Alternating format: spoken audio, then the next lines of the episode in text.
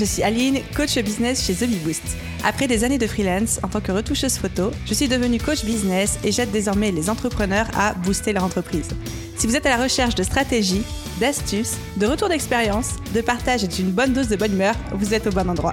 Dans ce podcast, seul ou avec mes invités, je vous partage tout pour vous inspirer au quotidien, vous aider à atteindre tous vos objectifs et faire en sorte que vous puissiez développer le business de vos rêves.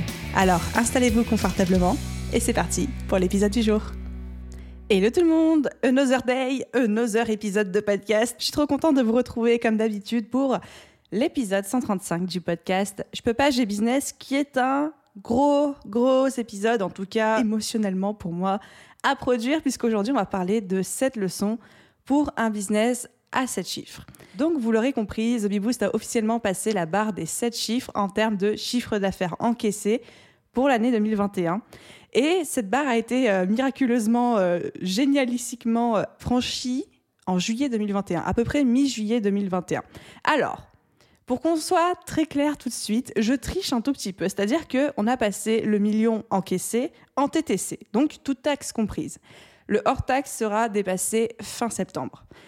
Mais j'avais envie de vous enregistrer cet épisode de podcast. Maintenant, j'avais pas envie d'attendre fin septembre pour le faire. Donc, je me suis permis de tricher un petit peu, entre guillemets, parce que c'est vrai que normalement, quand on est chef d'entreprise, quand on parle de chiffre d'affaires, etc., on parle toujours de chiffre d'affaires hors taxe, je le sais, vous le savez, mais je pense qu'à ce stade-là, je peux me permettre de... C'est même pas de la triche parce que je vous le dis, parce que je suis honnête avec vous. Bref, vous avez compris l'idée. C'est une étape hyper importante pour moi, mais qui est arrivée un petit peu comme un cheveu sur la soupe. C'est-à-dire que je m'y attendais pas du tout. J'avais pas compris que ça arrivait aussi vite. J'avais un œil en fait sur les dépenses, évidemment. Je fais ma comptabilité tous les mois, je garde un, un œil sur ce qui arrive, mais j'avais pas compris que ça arriverait aussi vite. Et en fait, ce qui s'est passé, pour ceux qui sont un petit peu sur Instagram avec moi, qui suivent un petit peu The V-Boost, que je peux raconter, vous savez que juin et juillet ont été une période hyper compliquée pour moi d'un point de vue émotionnel, fatigue, charge mentale, etc. Je me suis brûlée par tous les bouts, j'étais très très très fatiguée. Je parle pas de burn-out parce qu'on a vu c'était pas du tout un burn-out, on n'était pas arrivé entre guillemets à ce stade, fort heureusement, mais on n'en était pas loin. Donc j'allais pas bien du tout. Et en fait, du coup, j'ai vu qu'on avait passé le million, mais c'était moi, j'étais pas dans l'énergie de le fêter, j'étais pas dans l'énergie de marquer le coup, et c'était juste en mode, ben, je suis contente, mais je suis trop fatiguée et trop épuisée pour me réjouir ou pour faire quoi que ce soit par rapport à ça. Mais il est temps d'y remédier, et cet épisode, c'est un petit peu ma fête à moi pour fêter cette belle étape dans le business. Et pour être totalement transparente avec vous, c'est pas non plus un épisode avec lequel je me sens 2 milliards pour cent à l'aise. J'en avais déjà parlé à plusieurs reprises. Un business qui grossit vite, c'est aussi, ça nous force, nous, en tant que chef d'entreprise, à grandir avec un état d'esprit qui accompagne cette croissance. Moi, j'ai encore des petits soucis à parler de grosses, grosses sommes d'argent, y compris quand c'est le mien, parce que j'ai l'impression qu'on va me juger, qu'on va penser que je me la pète ou des choses comme ça. Mais c'est des problématiques que j'avais déjà évoquées dans un ancien épisode qui était celui du débrief de mon lancement. Je vous remettrai le lien dans la description. Et vous avez été très nombreux à me dire, Aline, non, tu peux continuer à nous parler, t'inquiète pas, on n'a pas l'impression que tu te la pètes, etc. Donc j'y vais et je vais évidemment essayer de mettre à votre disposition toutes les connaissances que j'ai. Et c'est le but de cet épisode. Qu'est-ce que ça prend de faire un business à 7 chiffres? Qu'est-ce que ça demande? C'est quoi les leçons que j'en ai retirées? Qu'est-ce qui m'a aidé à atteindre ce palier-là? Et surtout aussi quels sont les challenges qui ont accompagné cette belle aventure, j'ai envie de dire. Donc l'intention pour moi avec cet épisode, c'est vraiment de vous partager les coulisses de ce que ça prend vraiment d'avoir un business à 7 chiffres, les leçons que j'en retire, histoire, j'espère, de vous faire gagner du temps de votre côté. Et je l'espère de tout cœur, et ça c'est vraiment le but profond, c'est de vous inspirer en montrant l'exemple de ce qui est possible de faire quand on est entrepreneur. Parce que là, c'est vraiment, on touche à l'essence même de la raison d'être de The Bee Boost qui est d'inspirer les entrepreneurs à vivre leur meilleure vie en les aidant à créer leur meilleur business. Donc, si j'arrive avec cet épisode à vous inspirer, à vous donner des clés, à générer des prises de conscience ou même juste des petits moments où vous dites ah oui bah tiens j'avais jamais pensé aux choses de cette manière-là, alors j'ai tout gagné et c'est parti pour les 7 leçons d'un business à 7 chiffres. Avant de commencer, comme quand je parle d'argent et de ce genre de sujet, j'ai deux petits disclaimers à faire. À ce stade, numéro 1, il me semble nécessaire de préciser que les leçons qui vont suivre ne reflètent évidemment que ma propre expérience et mon propre parcours. Il existe des milliers de personnalités, des milliers de profils d'entrepreneurs, des milliers de parcours et c'est pas parce que j'ai vécu et fait les choses de la manière dont je vais vous le dire que cela reflète une vérité absolue et unique. Ça, je voulais être très clair par rapport à ça. Et disclaimer numéro 2, Ça, ce sont toutes les leçons qu'on va aborder ensemble aujourd'hui, retenues et on va dire qui s'appliquent pour le fait de passer d'un business de 6 à 7 chiffres, c'est-à-dire d'un business qui génère plus de 100 000 euros de chiffre d'affaires par an à un business qui génère un million de chiffre d'affaires par an et plus. Donc ça, c'est les leçons qui m'ont aidé, on va dire, ou qui m'ont aidé ou qui m'ont accompagné pour franchir ce cap-là. Je ne pense pas que ce soit des leçons qui soient 100% applicables à des euh, business qui débutent ou des business qui souhaitent passer de peut-être 50 000 euros de chiffre d'affaires par an à 100 000 euros. Là, c'est d'autres leçons, c'est d'autres business et j'ai déjà fait des podcasts euh, sur ce sujet-là. Donc, évidemment, je laisse le tri à l'appréciation personnelle de chacun d'entre vous. J'espère que ça vous aidera à vous projeter dans tous les cas, mais je voulais quand même souligner ces deux petits points avant d'entamer, parce qu'en fait, c'est important pour moi de pas peut-être en décourager certains ou de pas mettre votre focus sur les mauvaises priorités en fonction du stade auquel vous êtes. Maintenant que ça c'est fait, maintenant que je me sens apaisée vis-à-vis de tout ça, c'est parti pour ces fameuses 7 leçons apprises. Leçon numéro 1. Leçon numéro 1, la gestion efficace du temps devient un élément crucial non seulement de l'organisation, mais de la réussite et de la stratégie du business. C'est-à-dire que autant on sait que le temps c'est important, que la gestion du temps c'est important, que la productivité c'est important, mais c'est le cas pour tout le monde, entrepreneur, salarié, on n'a jamais assez de temps pour tout faire. Autant, quand on a un business qui génère 7 chiffres, la gestion du temps, ça fait partie de la stratégie de réussite de l'entreprise. Parce que à ce stade-là de développement, on a moins de temps pour tout. Pour c'est-à-dire qu'on a beaucoup plus de choses à gérer au quotidien et en beaucoup plus gros volume. Un exemple tout bête, mais un, business qui génère 10 000 euros de chiffre d'affaires par an n'a pas le même nombre de clients qu'un business qui génère 1 million par an.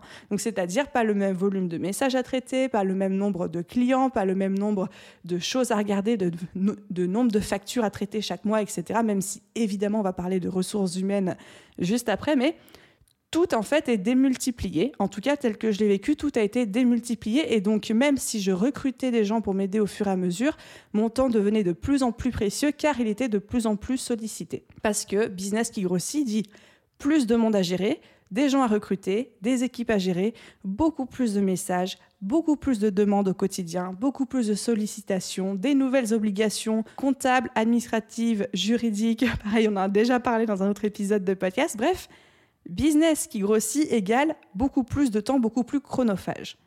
Et à ce stade, je ne vois pas comment il peut en être autrement qu'un business qui grossit nous prend de plus en plus de temps. Je, en tout cas, c'est comme ça que je l'ai vécu. Et j'ai du mal, même si je sais qu'il existe des contre-exemples, à imaginer comment il peut en être autrement. Du coup, on devient un petit peu cette personne, malgré nous, cette personne que je n'avais pas du tout envie de devenir, entre gros guillemets, inaccessible, c'est-à-dire que je refuse énormément, c'est-à-dire 99% des demandes de sollicitation, de partenariat, d'appels, des choses comme ça. Il y a beaucoup, beaucoup de personnes qui m'écrivent sur Instagram, sur LinkedIn et qui me disent Oui, Aline, j'adore ce que tu fais, j'aimerais beaucoup échanger avec toi. Est-ce que tu peux me consacrer une heure de ton temps ou une demi-heure de ton temps pour qu'on s'appelle, qu'on fasse connaissance, qu'on rentre en contact, etc. Et ces gens-là, je suis obligée de leur dire non. Et en fait, je me sens mais littéralement comme une merde de leur dire non parce que j'ai pas l'impression de les respecter et que ce sont certainement des gens hyper intéressants et que j'ai envie de faire leur connaissance.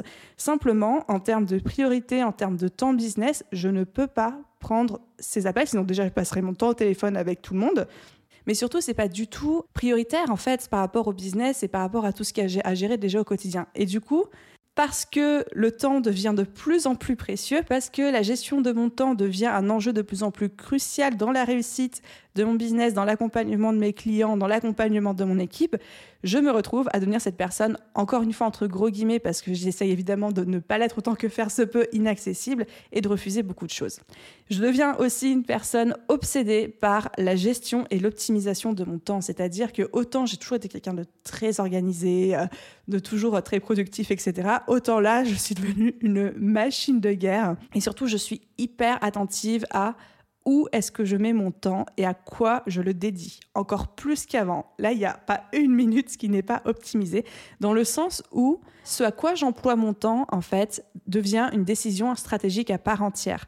Je sais que le business se développe tellement vite que si je décide stratégiquement de passer une journée sur tel projet, eh ben, c'est une décision stratégique en soi. C'est-à-dire que je donne la priorité à ce projet-là au détriment de quelque chose d'autre besoin d'être fait ou d'être accompli ou enfin voilà vous avez compris l'idée c'est-à-dire que on a moins de temps on a beaucoup plus de choses à faire. On a toujours, mais ça c'est tout le monde et à toutes les échelles, énormément de choses à faire. Et du coup, les décisions qu'on prend, c'est-à-dire le fait de prioriser une tâche plutôt qu'une autre, revient en fait à une décision purement stratégique pour le business. Donc ça, faut en avoir bien conscience. Donc encore une fois, leçon numéro un, c'est que la gestion du temps, et tout particulièrement une gestion efficace, devient un élément non seulement crucial de la réussite, mais aussi stratégique. Et petit aparté entre nous, parce que j'étais la première grande naïve à penser ça, mais le rush ne se termine jamais. C'est-à-dire que quand le business s'accélère, on se dit, OK, ça s'accélère, mais à un moment, ça va se calmer et tout. En tout cas, encore une fois, de ma propre expérience, l'accélération ne se termine jamais. L'accélération devient la nouvelle norme. Et après, il y a des rushs qui s'ajoutent à cette nouvelle norme, etc. Et à nous aussi de nous adapter en fonction d'eux. Alors ça, j'espère que je vous parais pas trop fataliste parce qu'en fait, c'est cool. C'est cool hein, d'avoir un business, hein, je vous jure. Hein. C'est juste que, bah voilà, il y avait des réalités auxquelles je n'avais pas été du tout préparée. Et moi, je pensais que quand on sentait l'accélération, le rush des choses qui se mettaient en place, je pensais que c'était un stade temporaire. Et en fait, non, ce stade temporaire est devenu la nouvelle norme, et à cette nouvelle norme se sont ajoutées de nouvelles périodes de rush, d'accélération, etc. Bref. Ça, c'était la leçon numéro un sur la gestion du temps. Leçon numéro 2. On se construit l'état d'esprit nécessaire à notre réussite au fur et à mesure qu'on avance, pas avant ni après. Ça, c'était aussi une énorme, énorme leçon pour moi. J'ai fait longtemps partie de ces gens qui pensaient que ben, je pouvais lire plein de bouquins sur le développement personnel, sur le mindset, sur l'état d'esprit, et devenir en fait l'entrepreneur qui va pouvoir construire le business à cette chiffre dont je rêvais. C'est-à-dire de me préparer mentalement à l'avance, de préparer mon état d'esprit et que cet état d'esprit préparé sera ce qui m'amènera à la réussite. en fait, non, ça fonctionne pas comme ça, ça fonctionne à l'inverse.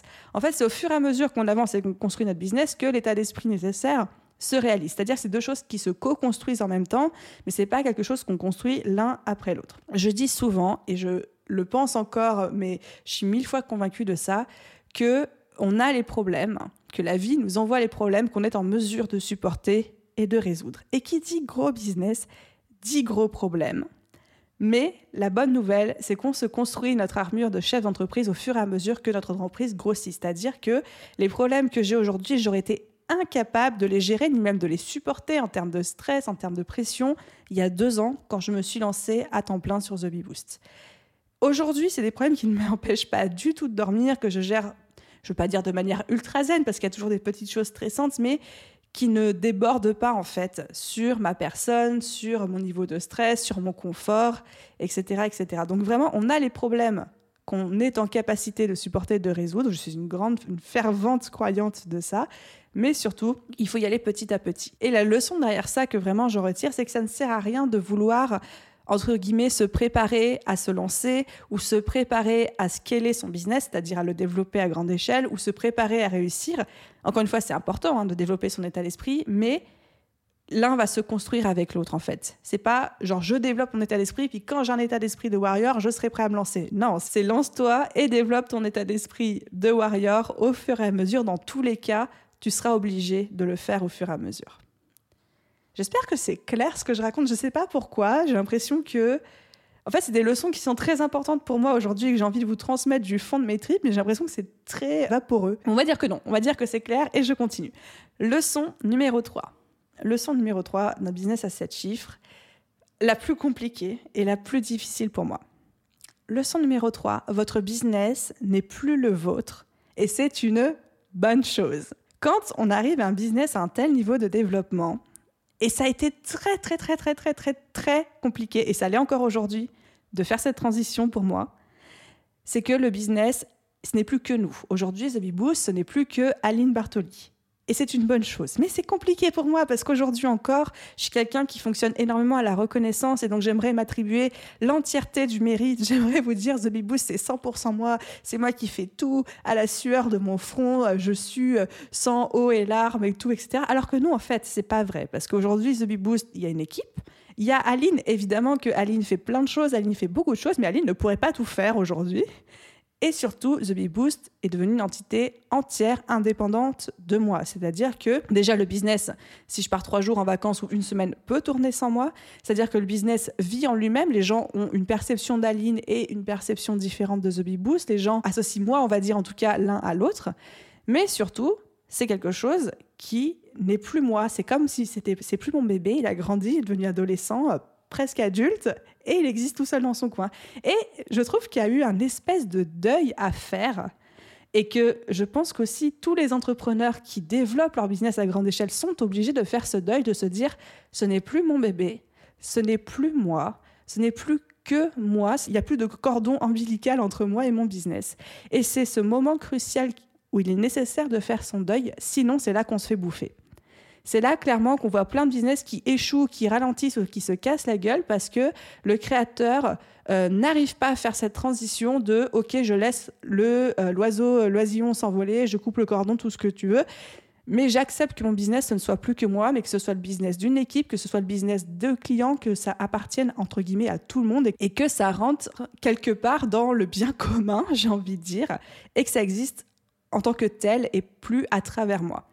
Et là, il y a vraiment un moment un petit peu crucial qui se joue. Et encore une fois, c'était un vrai challenge pour moi et ça l'est encore aujourd'hui, où je suis constamment partagée. Et là, je suis très, très honnête et vulnérable avec vous. Je suis constamment partagée entre l'envie de mettre mon équipe en avant tout le temps parce qu'ils font un travail formidable. Je sais que j'ai une équipe incroyable.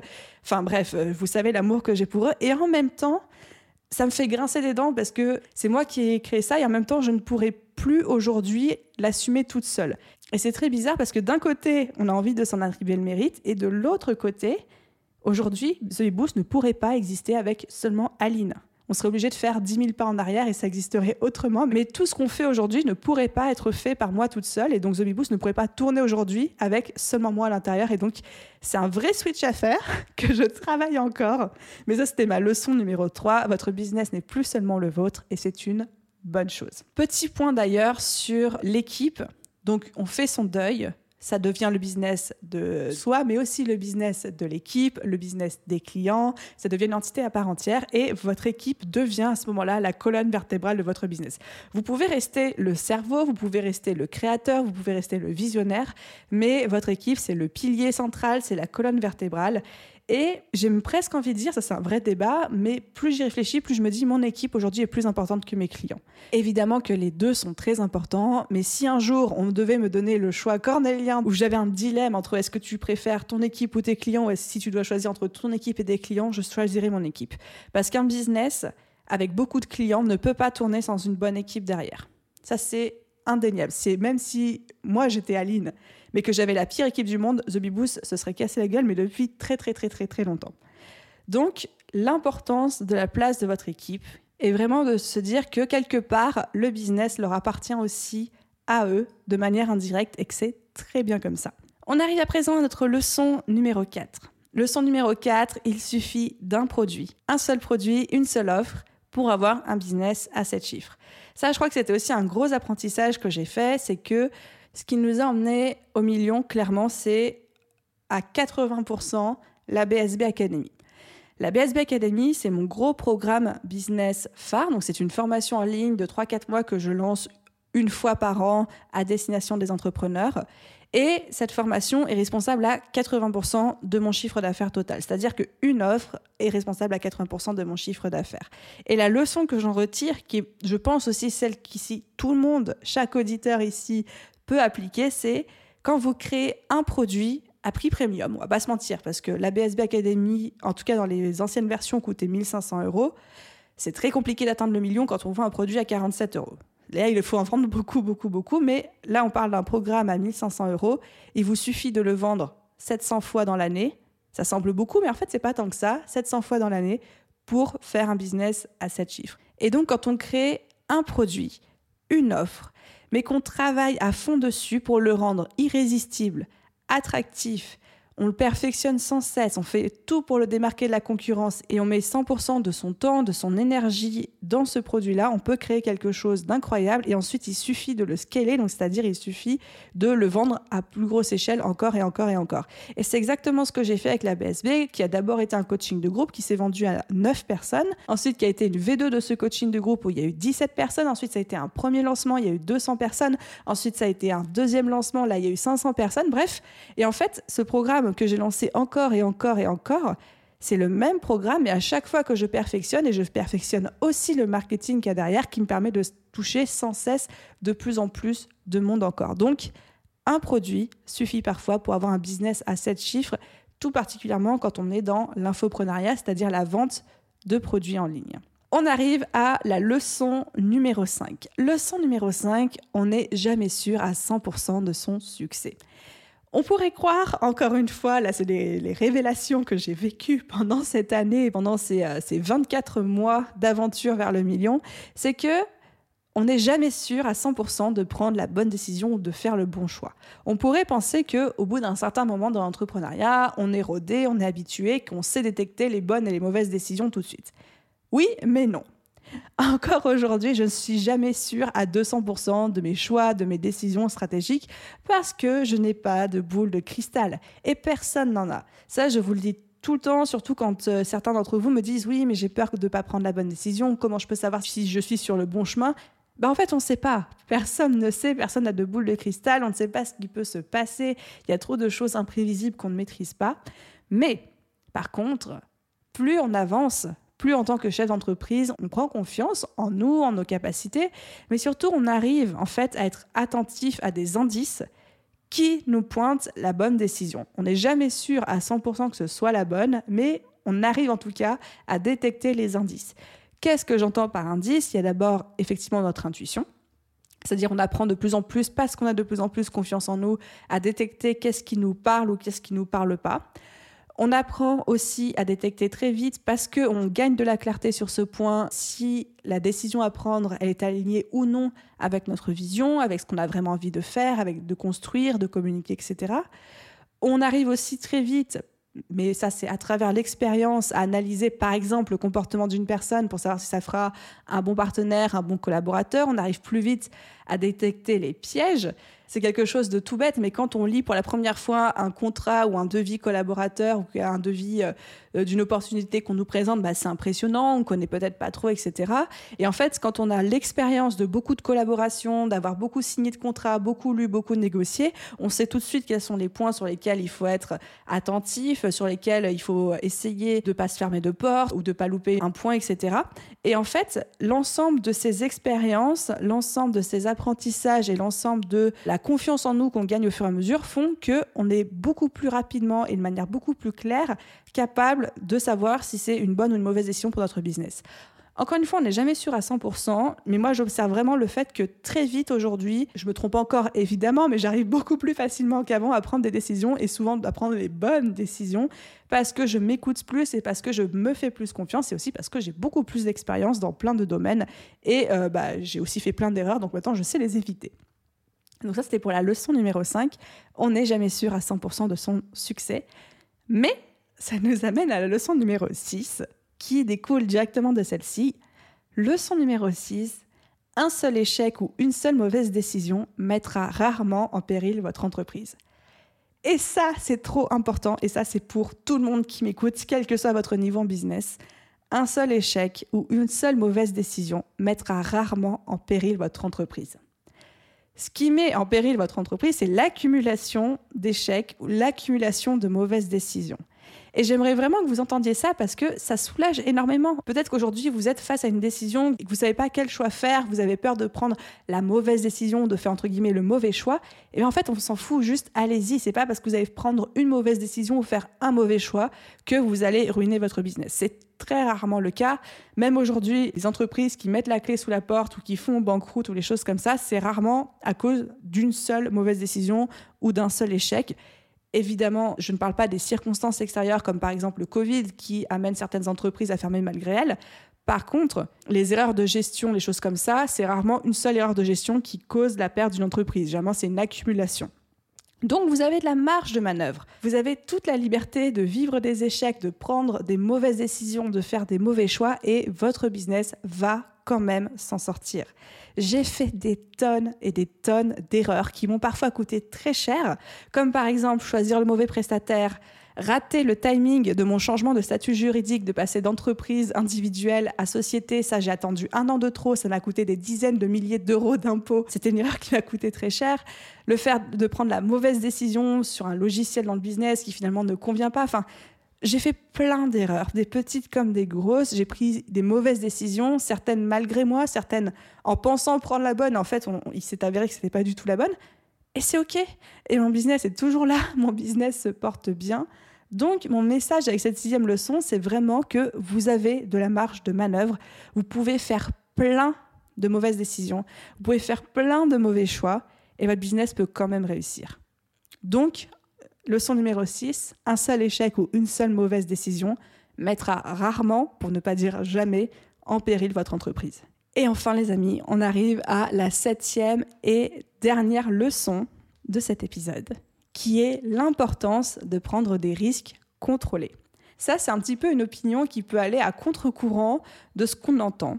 C'est-à-dire que je ne suis pas, je vous le confesse, aujourd'hui, en ce jour euh, saint, euh, sacré saint de l'an de grâce, je ne sais pas combien, mais je vous le confesse, je ne suis pas une guerrière aventurière qui prend d'énormes risques avec son business, des risques qui payent et qui génèrent des super résultats et qui après donnent lieu à des success stories que je pourrais aller raconter, je sais pas trop, absolument pas. Je prends des risques avec mon business, mais je prends toujours des risques contrôlé. C'est-à-dire qu'avec The Bee Boost, je ne joue jamais avec la sécurité de l'entreprise.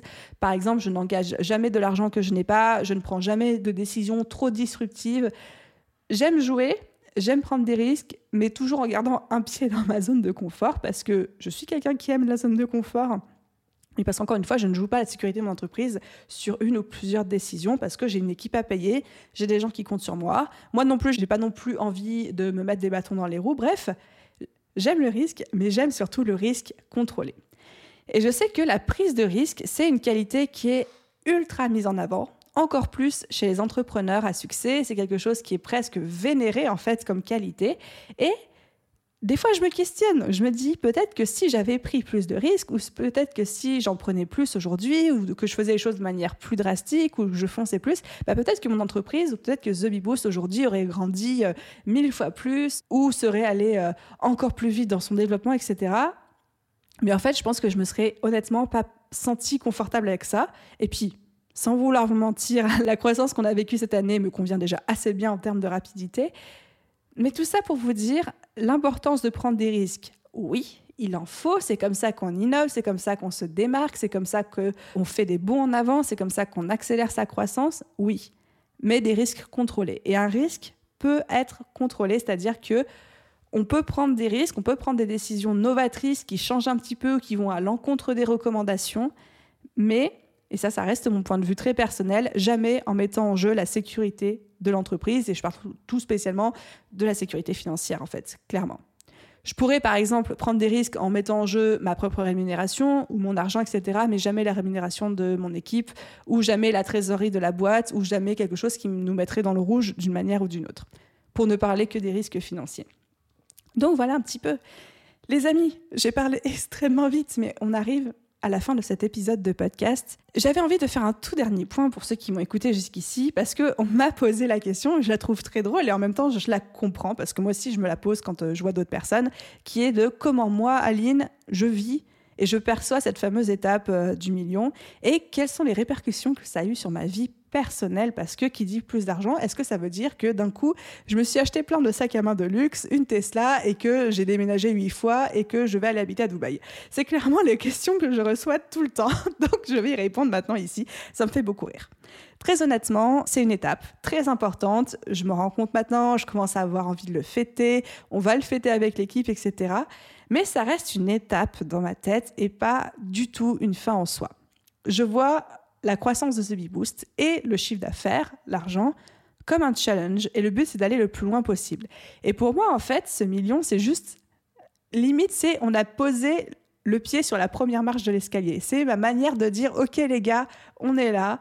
The Bee Boost est dans le game. Vous pouvez nous prendre au sérieux, mais c'est que le début pour moi. Je le perçois comme le début de l'aventure et pas du tout la fin de quelque chose.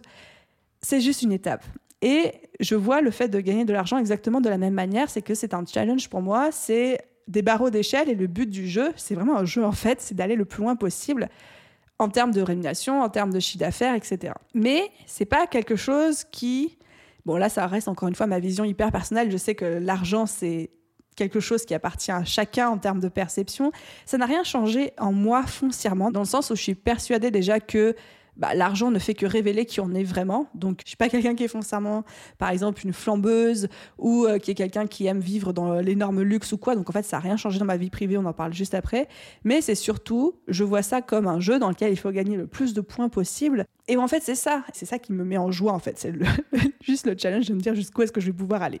Donc, pour parler d'un point de vue un petit peu plus personnel, de ce que ça a changé dans ma vie privée, moi, Aline Bartoli, dans ma vie quotidienne, etc. Déjà, on est très clair, vous le savez, mais je le redis, un million dans le business, surtout en TTC parce que je triche, ça ne veut certainement pas dire un million dans ma poche. Ça, on est bien d'accord. Aujourd'hui, on est en société, c'est-à-dire que je me verse un salaire tous les mois. Donc, c'est certainement pas un pourcentage de mes gains, c'est juste un salaire fixe. J'ai augmenté mon salaire. Ça, c'est un premier bénéfice d'avoir passé le million. C'est-à-dire qu'avant, je me versais un salaire de 2000 à 2005 euros par mois. Aujourd'hui, on est passé à 4000, ce qui est un salaire extrêmement élevé en France. J'en ai vraiment conscience, j'ai beaucoup de gratitude autour de ça. Ça reste quand même un salaire de 4000 euros sur un chiffre d'affaires énorme et un bénéfice énorme. Mais ce qui se passe dans ma tête, c'est que le bénéfice d'entreprise, c'est l'argent de l'entreprise, c'est pas le mien. Mon argent à moi, c'est mon salaire, c'est mes 4000 euros par mois et c'est pas un centime de plus. Mais avec cet argent-là, effectivement, le fait d'avoir pu augmenter mon salaire, ça m'a apporté du confort en plus au quotidien. Donc ce que j'appelle confort, c'est par exemple, euh, j'ai pu prendre une femme de ménage et me faire livrer des repas pour me soulager un petit peu de temps. Hein. on parlait tout à l'heure de gestion du temps. Ben, plutôt que de passer mon temps à faire le ménage, j'ai décidé que mon temps avait plus de valeur à travailler sur des projets d'entreprise et donc que c'était même plus rentable pour moi de payer quelqu'un qui me faisait le ménage ou de payer un service qui me livrait mes repas plutôt que de le faire moi et que moi ça me permettait de me consacrer à autre chose. Ou alors, encore euh, aujourd'hui, j'ai pu upgrader, changer de salle de sport. Ça, c'était mon petit plaisir pour avoir une salle de sport beaucoup plus sympa. Évidemment, comme je suis, comme la majorité des Français, je n'y vais pas plus, mais ça, c'est euh, un, autre, euh, un autre débat. Mais voilà, tout ça pour vous dire, en termes d'impact sur ma vie personnelle, le fait d'avoir franchi ce cap n'a pas changé foncièrement grand-chose dans ma vie, si ce n'est que ça me permet d'avoir beaucoup plus de confort sur plein de petites choses. Et je pense que ça restera comme ça euh, par la suite. Mais bon, après, il faut jamais dire jamais. Hein. Peut-être que vous allez me retrouver à Dubaï dans deux ans. Ceci est évidemment une blague. Donc voilà, les amis, un petit peu pour ces sept leçons d'un business à sept chiffres. Je vais pas vous mentir, à l'heure actuelle où j'enregistre cette conclusion, je me dis, j'ai l'impression d'avoir été tellement flou, tellement vaporeuse dans mes explications, etc., que j'espère que ça a été clair de votre côté. Mais c'était vraiment important pour moi, non seulement, un, de vous partager ces leçons-là, parce que j'ai le sentiment que ce ne sont pas des leçons qu'on entend de partout ou qu'on lit forcément tous les jours, et surtout deux, voilà, de vous partager des choses que moi j'aurais aimé peut-être entendre il y a un an avant de franchir ce cap, parce que encore une fois, il y a des leçons, comme par exemple le fait de faire son le deuil de son business pour que ça devienne le business d'une équipe, le, projet de tout le monde, le projet de client, mais de couper ce cordon ombilical, c'est quelque chose personne ne me l'avait dit. J'étais pas préparée, ça a été très douloureux et c'est encore aujourd'hui un vrai challenge pour moi. Et du coup, je me dis peut-être que le fait de vous partager ce genre de choses, ce genre de prise de conscience, ça pourrait vous aider, vous, à votre tour, non seulement bah, à, passer cette étape, mais surtout le jour où vous affronterez ce challenge, parce que c'en est un, de vous dire, OK, c'est normal, je ne suis pas tout seul à vivre ce genre de choses, il y a d'autres entrepreneurs qui l'ont vécu aussi, il n'y a, a rien qui cloche avec moi, entre gros guillemets.